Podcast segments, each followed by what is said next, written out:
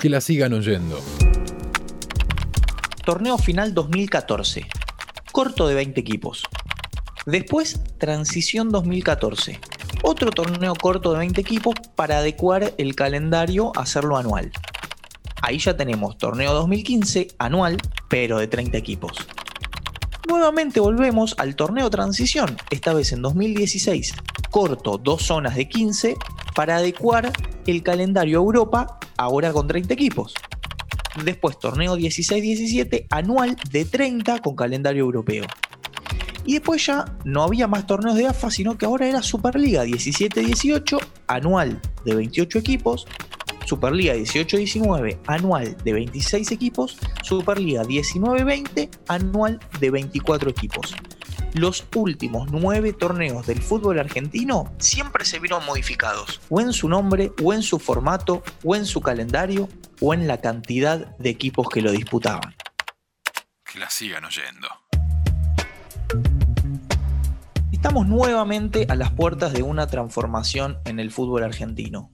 Es lógico, se entiende el contexto del coronavirus, obviamente es una situación de excepción, pero eso no implica que igualmente no hubieran habido modificaciones que llevaran adelante los dirigentes del fútbol argentino. ¿Y por qué? Bueno, hace nueve años que no se encuentra un rumbo respecto del proyecto que se quiere ejecutar. La cantidad de equipos, el calendario, si parecido al europeo o ahora en consonancia con las competiciones internacionales, si con descensos, si sin descensos, si con promedios, si sin promedios. Y a la vez en AFA parece imperar la misma lógica del viejo grondonismo que implica tratar de hacer parecer a todos como ganadores. En las disputas internas de AFA no hay ni vencedores ni vencidos. Todo el mundo tiene que quedar satisfecho o tiene que quedar satisfecho cuando en realidad sabemos que eso no existe. Siempre alguien por algún lado está perdiendo. Uh. Bueno, quienes pierden generalmente no son quienes aparecen en la agenda mediática en primera plana. Por otro lado, también tenemos que entender que es difícil encontrar algún otro fenómeno tan masivo que desprecie tanto la opinión de su público. Pasaba durante las gestiones de Grondona, después comisión normalizadora, ahora bajo la gestión de, de Chiqui Tapia, lo poco que importa la opinión pública para los dirigentes del fútbol argentino, casi como que una especie de antimacrismo. Siempre traté de escucharte. Sí, sí, el macrismo encargaba a los focus group para ver los análisis, cómo repercutían las decisiones que tomaban. Bueno, eh, en la AFA nada de eso funciona. A ver, pregunta que se me, que se me ocurre con esto que estás diciendo de la mm, opinión pública, ¿no? De, de consultarles a los hinchas y a los socios si hay algún mecanismo en alguna parte del mundo en el cual la misma gente pueda tener una opinión sobre ese tipo de organización, si se ha tenido en cuenta en algún lado o si solamente las entidades que regulan el fútbol dicen lo que se tiene que hacer y chau y, no hay, digamos, otra, otra opinión. Es una muy buena pregunta y yo conozco principalmente dos casos. Uno tiene que ver con el de Inglaterra, después de mm, la tragedia en Hillsborough cuando murieron un montón de hinchas aplastados eh, y años después se reconoció que fue por la represión policial y, el temor, sí se creó un espacio de hinchas para que tuvieran representación en la propia federación. Hay agrupaciones en ese sentido. Y después está el caso alemán, en donde tienen todavía mayor incidencia y mayor participación, eh, por lo menos en lo que tiene que ver con el debate público. Ahí también hay agrupaciones de hinchas que eh, tratan de llevar la demanda de los propios espectadores a los distintos organismos que son los que finalmente deciden. Perfecto, perfecto. Esa era la duda de a ver si había una especie, digamos, de democracia dentro del deporte. Porque de hecho vos habías hablado de mm, organizaciones que llevan la, opinión de los hinchas. La coordinadora de hinchas acá en la Argentina todavía no está del todo, digamos, desarrollada como para poder ser ese vehículo entre el hincha común o el socio de los clubes y la organización, ¿no?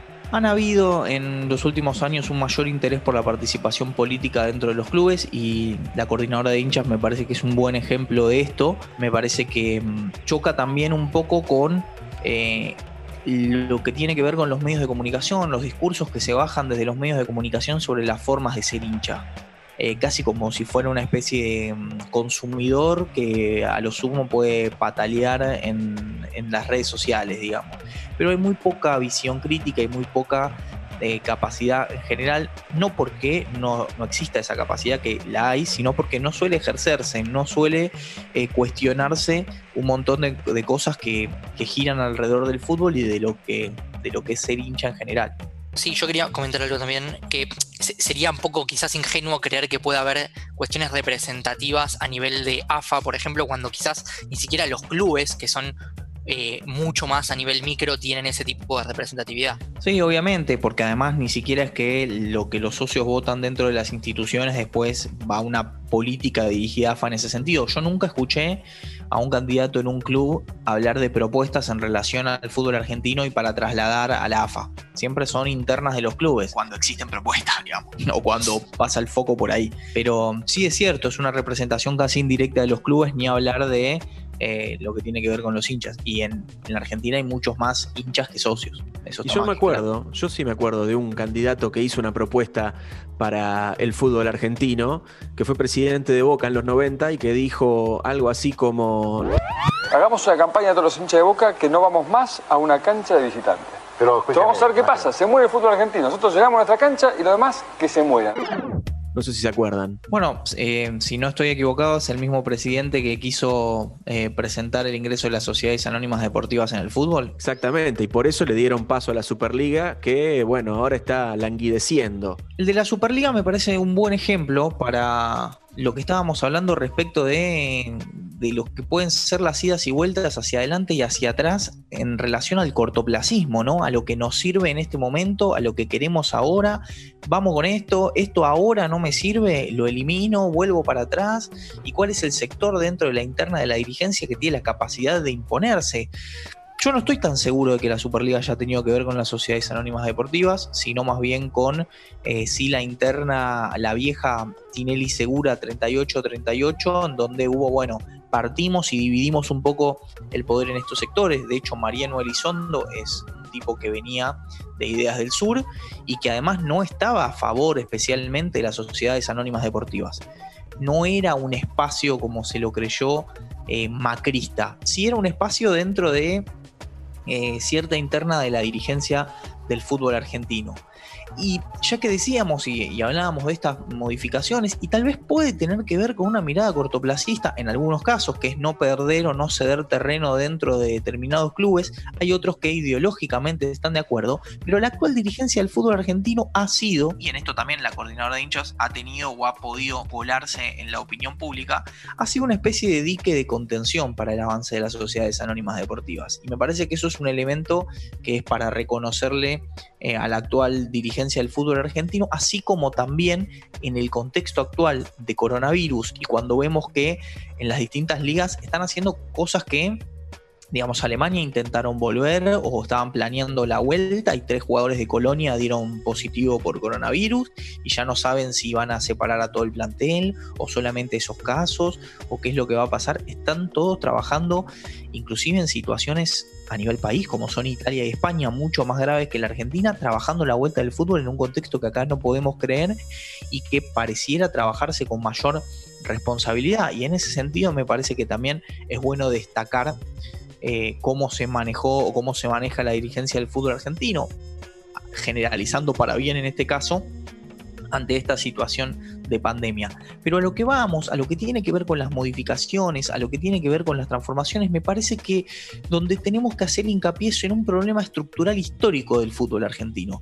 No necesariamente de la cantidad de equipos o de eh, cuando se juega el calendario, sino que hay injusticias que en el fútbol argentino a veces se han tratado de reparar mediante parche, pero si tuviéramos que definir y decir de qué hablamos cuando hablamos del fútbol argentino, bueno, hablamos del el fútbol de Buenos Aires y alrededores con algunos parches. Es bueno, ¿eh? Es bueno. No estamos hablando de un fútbol a nivel nacional. Generalmente cuando se piensa la relación de política y deporte, se suele recurrir a eh, los ejemplos de, a ver, yo les pregunto, ¿qué ejemplos conocen ustedes de la relación entre política y deporte?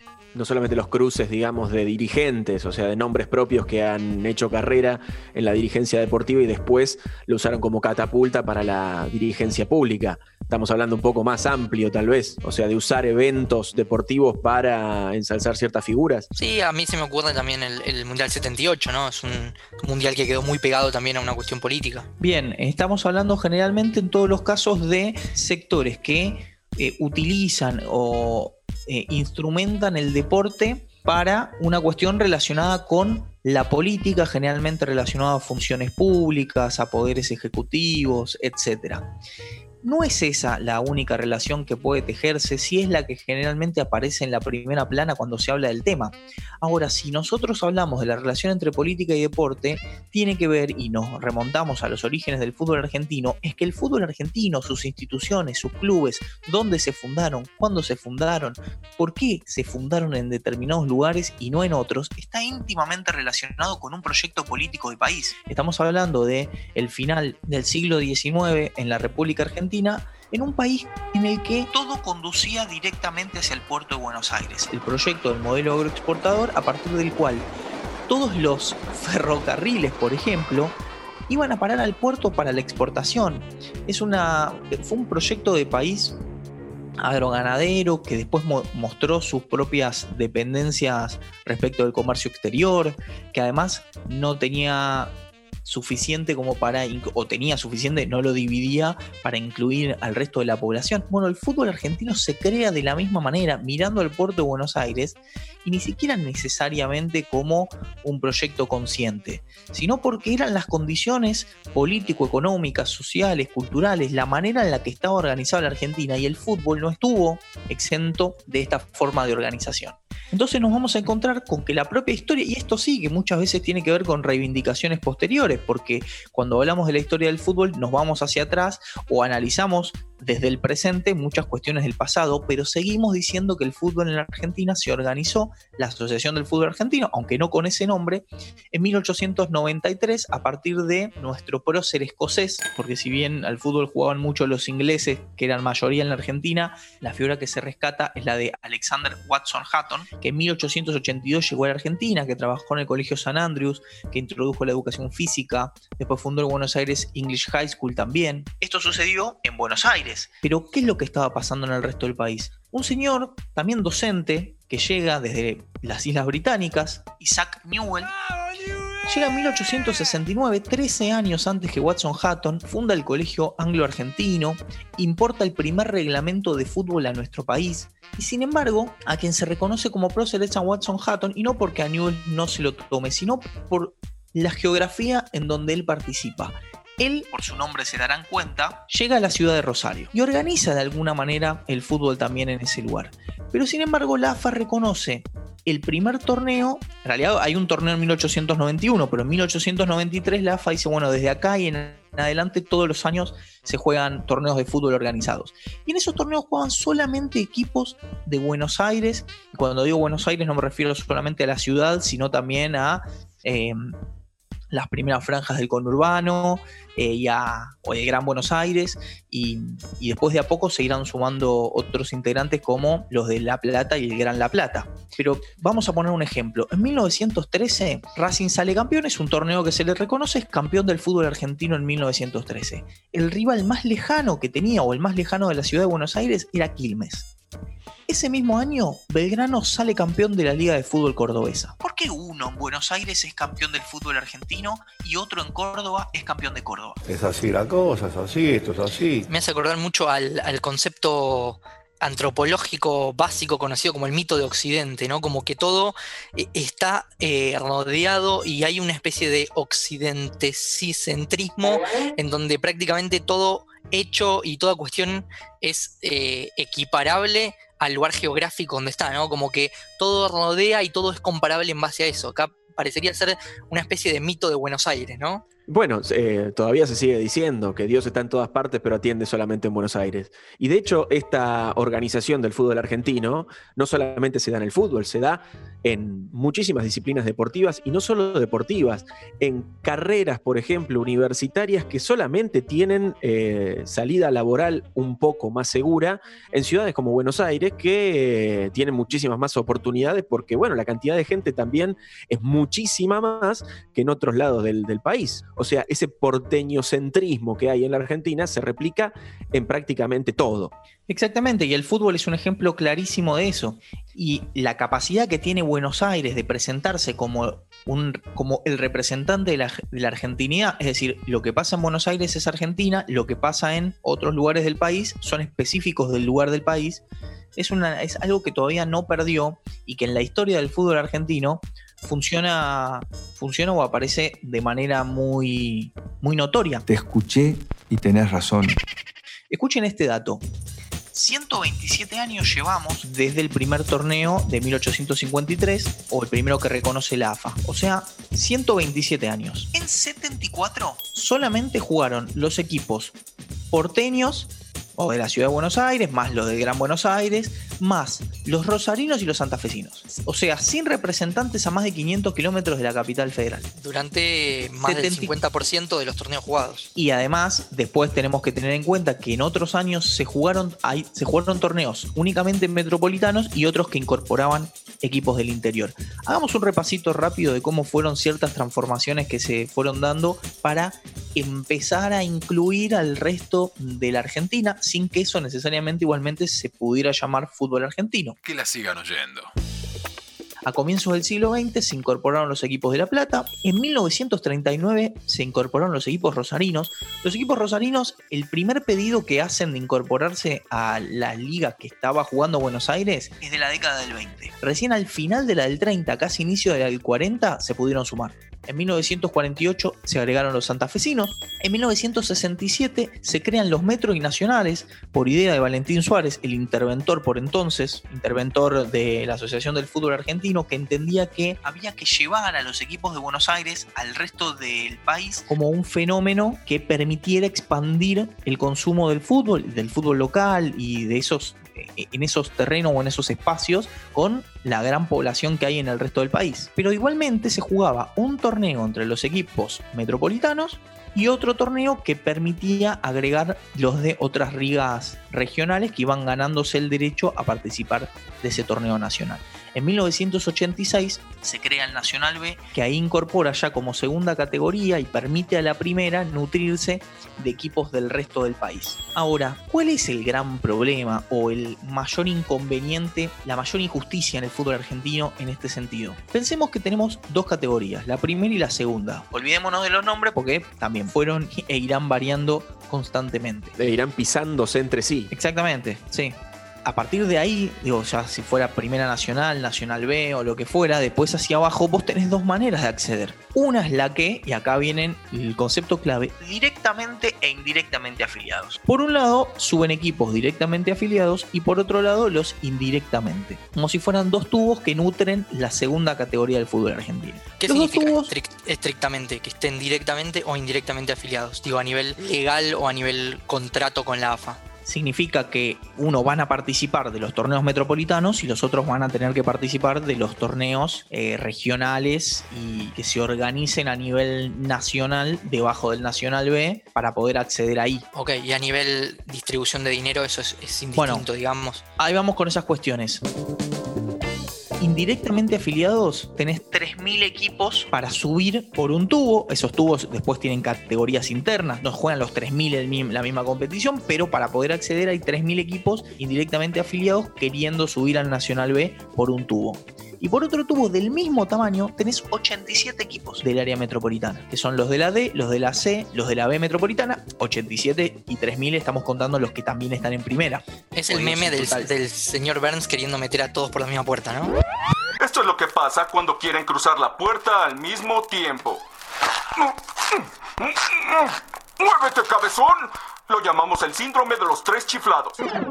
Probablemente así se atasca, es el, nudo que le impide eh, progresar a muchísimos, a muchísimos clubes del interior que tienen muchas menos posibilidades de ascender que algunos que representan a barrios, a municipalidades y que ni siquiera cuentan que sí tienen estructura, porque tienen otra historia, porque el fútbol se ha organizado mucho más alrededor de ellos, pero que siguen contando con estos privilegios. Y Algunos de los privilegios entre, 3.000 es bastante complicado. Bueno, es algo de lo que estábamos hablando antes de empezar la, grabación, de la disparidad que, existe y que encima, cuando uno ve las posibilidades que tiene uno y que tiene el otro, no hay forma de no pensar que eso es injusto porque tienen prácticamente la misma cantidad de ascensos. Hablábamos de, por ejemplo, el torneo regional. ¿Y qué es lo que va a pasar más adelante? Del torneo regional van a participar 98 equipos por cuatro ascensos en el segundo semestre. Y en la misma categoría, pero en el fútbol metropolitano, de la primera C a la primera B, va a haber tres ascensos para 19 equipos. ¿Cómo puede ser que de 19 asciendan 3 y de 98 asciendan 4? Sí, igualmente eso es hacia una región, hacia una categoría todavía intermedia. El tema es hacia el Nacional B. Pensemos lo siguiente, cuando se instala en 2014 se va a decidir que van 30 equipos, de las categorías que decíamos, o sea, de la tercera, imaginemos la tercera del fútbol argentino a la segunda, iban a subir 7 indirectamente afiliados y 3 directamente afiliados. ¿Por qué? Porque una de las intenciones, misma que tenía la Copa Argentina, era federalizar y darle más posibilidades a el resto del país. ¿Sí? Con lo cual van a subir más equipos indirectamente que directamente. Y esto efectivamente sucede. ¿Qué pasó en el año 2019? En plena competencia les avisan a los de la B metropolitana que en lugar de dos ascensos van a tener cinco. Es así la cosa, es así, esto es así. Porque van a aumentar la cantidad de equipos en la B nacional o en la primera nacional. ¿Qué pasó con los indirectamente afiliados o los equipos del interior? No aumentaron la cantidad de ascensos. Nada, che. De 2015 a 2019 se volvió a emparejar la cantidad en ese sentido. Puede haber una explicación en el sentido de que eh, meter una modificación en un torneo que tiene menos cantidad de equipos sea mucho más fácil de aplicar que meterlo en un Federal A que tiene muchísimos más equipos y que hay que hacer, si hay que hacer una modificación de, digamos, implementación de torneos, llevaría muchísimo tiempo, muchísima más gente peleando y quejándose. Entonces me parece que optaron por la más fácil. Eh, es difícil saberlo. Em, no sé, no sé. Digo, igualmente este tipo de cuestiones no hacen al fondo del hecho que es emparchar, vemos por dónde suben, una problemática que tendría que haberse transformado hace ya mucho tiempo. Barajar y dar de nuevo, decir, organizamos el fútbol argentino de nuevo, horizontalizamos las categorías y las regiones y les damos a todos la misma posibilidad de acceder. ¿Cuáles son algunas de las consecuencias que sufren los equipos de interior? Bueno, menor repartición en los derechos de televisión, uh. categorías algunas directamente que ni son televisadas y no reciben plata por ello. Tienen menor capacidad de voto en la Asociación del Fútbol Argentino, tienen menor representación, además muchas veces están atravesados por el Consejo Federal, que vendría a ser el ente que los representa y que no siempre ha defendido los intereses de los clubes que dice representar. Tienen más distancias que recorrer en la mayoría de los torneos que disputan y a la vez también hay consecuencias socioeconómicas que impida el crecimiento de instituciones sociodeportivas en otros lugares del país es una problemática para los lugares en donde viven y es una problemática también, por ejemplo, para el desarrollo de jugadores en el fútbol argentino que deben dejar sus lugares de origen en distintas provincias del país para tener que mudarse a Buenos Aires o alrededores porque no tienen posibilidad de desarrollarse cerca del lugar donde viven. Y ya hemos visto en estos últimos años, han, surgido varias notas y varios problemas alrededor de eso, de lo que implica el desarraigo y de lo que implica la dificultad de estar lejos de casa para un montón de chicos que quieren cumplir su sueño de ser futbolistas. Con lo cual no es solamente pensarlo desde un aspecto deportivo o de que todos estén representados en la primera categoría, sino que las distintas regiones del país tengan la posibilidad de desarrollarse de una manera más equitativa. Sí, desde una perspectiva psicológica, más allá de el, poder cumplir el sueño de ser futbolista, también tenemos la cuestión humana, ¿no? Digo, hace, hace poco tiempo falleció un chico en Colón cuando lo dejaron libre del club, pero muchas veces pasa que si olvidan también que más allá del sueño del fútbol está también un chico que quizás en edades muy tempranas se tuvo que mudar de ciudad justamente por esto que comentas, ¿no? Que la falta de federalización genera una disminución importantísima en las oportunidades y gente que directamente se tiene que ir a 800 kilómetros de su familia y estar en una pensión, que además tampoco es, digamos, eh, el mejor lugar del mundo, y también compartir con, compañeros que no conoce y, experimentar un montón de cambios a nivel psicológico y a nivel subjetivo que, pueden provocar eh, cuestiones eh, patológicas severas.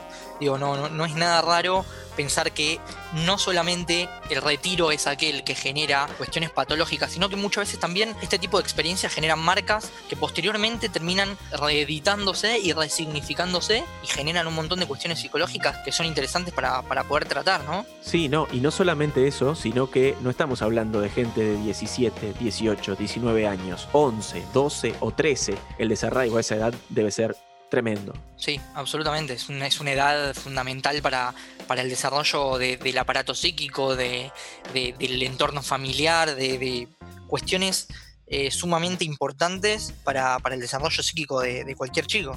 Por eso es necesario pensarlo mucho más allá del fútbol.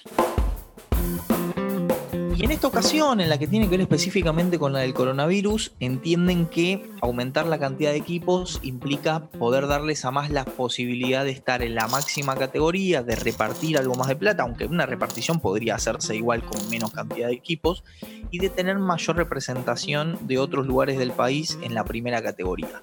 Todo esto por justamente no querer eh, chocar con aquellos clubes del área metropolitana que tienen una historia muy fuerte en relación al fútbol argentino, que de nuevo es en relación al fútbol de Buenos Aires. Hay un montón de clubes que a nivel de su propia liga tienen una trascendencia gigantesca. Entonces, ¿qué se hace? Bueno, nuevamente nadie pierde, se amplía. Y en este ampliar puede volver a suceder que haya nuevamente un formato que no sea atractivo para el fútbol argentino y que eso implique todavía tener mayores consecuencias. Y de nuevo acá siempre es muy fácil decir, no, 30, 20, corto, largo, un año, calendario europeo. Bueno, hay que estudiar muchísimo para poder sacar una conclusión sobre eso. Yo realmente no me animo, no me animo. Puedo hablar, puedo tener algún gusto, puedo tener algún gusto quizás también por aquello que conocí o al revés, idealizar lo que no conozco, pero la realidad es que hay que saber muchísimo para poder hablar de eso y por eso la idea de esta columna no es decir, eh, qué mal un torneo de 30, eh, qué bien, eh, o cantidad, sino decir, bueno, acá se está produciendo una transformación que nuevamente no va al fondo, sino a emparchar distintas dificultades del hoy sin pensar ni en reparar las injusticias del pasado, ni en cómo proyectar nuevas soluciones para el futuro. Y todo esto también cuenta con la complicidad de muchos comunicadores que dicen o utilizan argumentos del estilo esto no sucede en ningún lugar del mundo. Y la realidad es que un argumento de ese tipo es bastante pobre porque es, es realmente una sesión de soberanía en la capacidad de decidir realmente muy grande. Eh, no sé, ¿ustedes imaginan a los griegos diciendo no inventemos la democracia, no existe en ningún lugar del mundo? Además es un argumento que se aplica en un millón de aspectos y ámbitos y áreas. Y además como esta cuestión, eh, repito de nuevo, no sé por qué, me, vino este, este concepto del mito de Occidente, ¿no? Pero como si siempre ese al con el que se compara es aquel que tiene la verdad. En ningún lugar del mundo en serio se está pensando. Yo creo que no hay ningún ejemplo de ningún país que... Eh, es el único país en el mundo. No existe en ningún lugar del mundo. Esto no, no existe en el mundo, ¿entendés? Justamente las innovaciones parten de hacer algo distinto a lo que hacen todos. Sí, y además, de nuevo, la capacidad de representación, porque si decíamos, si Buenos Aires funciona de manera como una sinécdoque de lo que es Argentina, el mundo, en realidad, cuando hablan estos periodistas, se están refiriendo a la Liga de España, de Inglaterra, de Francia, de Italia. Sí, y, con, un montón de, fallas eh, en sus propios sistemas que no son reconocidos por los mismos que las, las alaban, ¿no? Digo, porque eh, muchas veces lo de afuera es mejor y, muchas veces ese argumento no está ni siquiera sostenido por un real conocimiento de lo de afuera. No, y a la vez tampoco ese argumento, el de no existe en ningún lugar del mundo, lo he escuchado en relación a la diferenciación entre directa e indirectamente afiliados. Nunca lo escuché. Nunca escuché que digan que eso no existe en ningún lugar del mundo y desde que yo nací, eso existe. Y desde que nació el fútbol argentino, mucho antes que yo, eso también existe. Digo, hay periodistas que lo han trabajado, pero Claro, es, un argumento selectivo, digamos, para, para aquellos, eh, para aquellas cuestiones donde conviene decir eh, usarlo. Exactamente, exactamente. Entonces, nuevamente, estamos ante una posible transformación. Veremos qué es lo que va, qué determinaciones va a tomar la Asociación del Fútbol Argentino, pensando en qué, con visión de qué, con, con visión de cuánto, de cuánto hacia adelante. Ya reconocemos y en Argentina tenemos demasiadas pruebas de que el cambio por el cambio no trae necesariamente ninguna cuestión positiva aparejada, ni cambiar ni conservar son necesariamente elementos que por sí solos puedan ser valorados positivos o negativamente. Si se están manejando bien en este contexto de coronavirus, es difícil prever, si bien es cierto, también cómo no solucionar o cómo no avanzar sobre los temas del hoy. Bueno, hay que avanzar en esta situación o en esta dirección en relación a cómo va a resurgir el fútbol argentino después del coronavirus. Pero tal vez esta sea también una oportunidad, una oportunidad histórica para, en lugar de repartir las cartas que sobran en los jugadores que quieren sumarse, de una vez por todas, barajar y dar de nuevo en el fútbol argentino. Una mirada diferente. Que la sigan oyendo.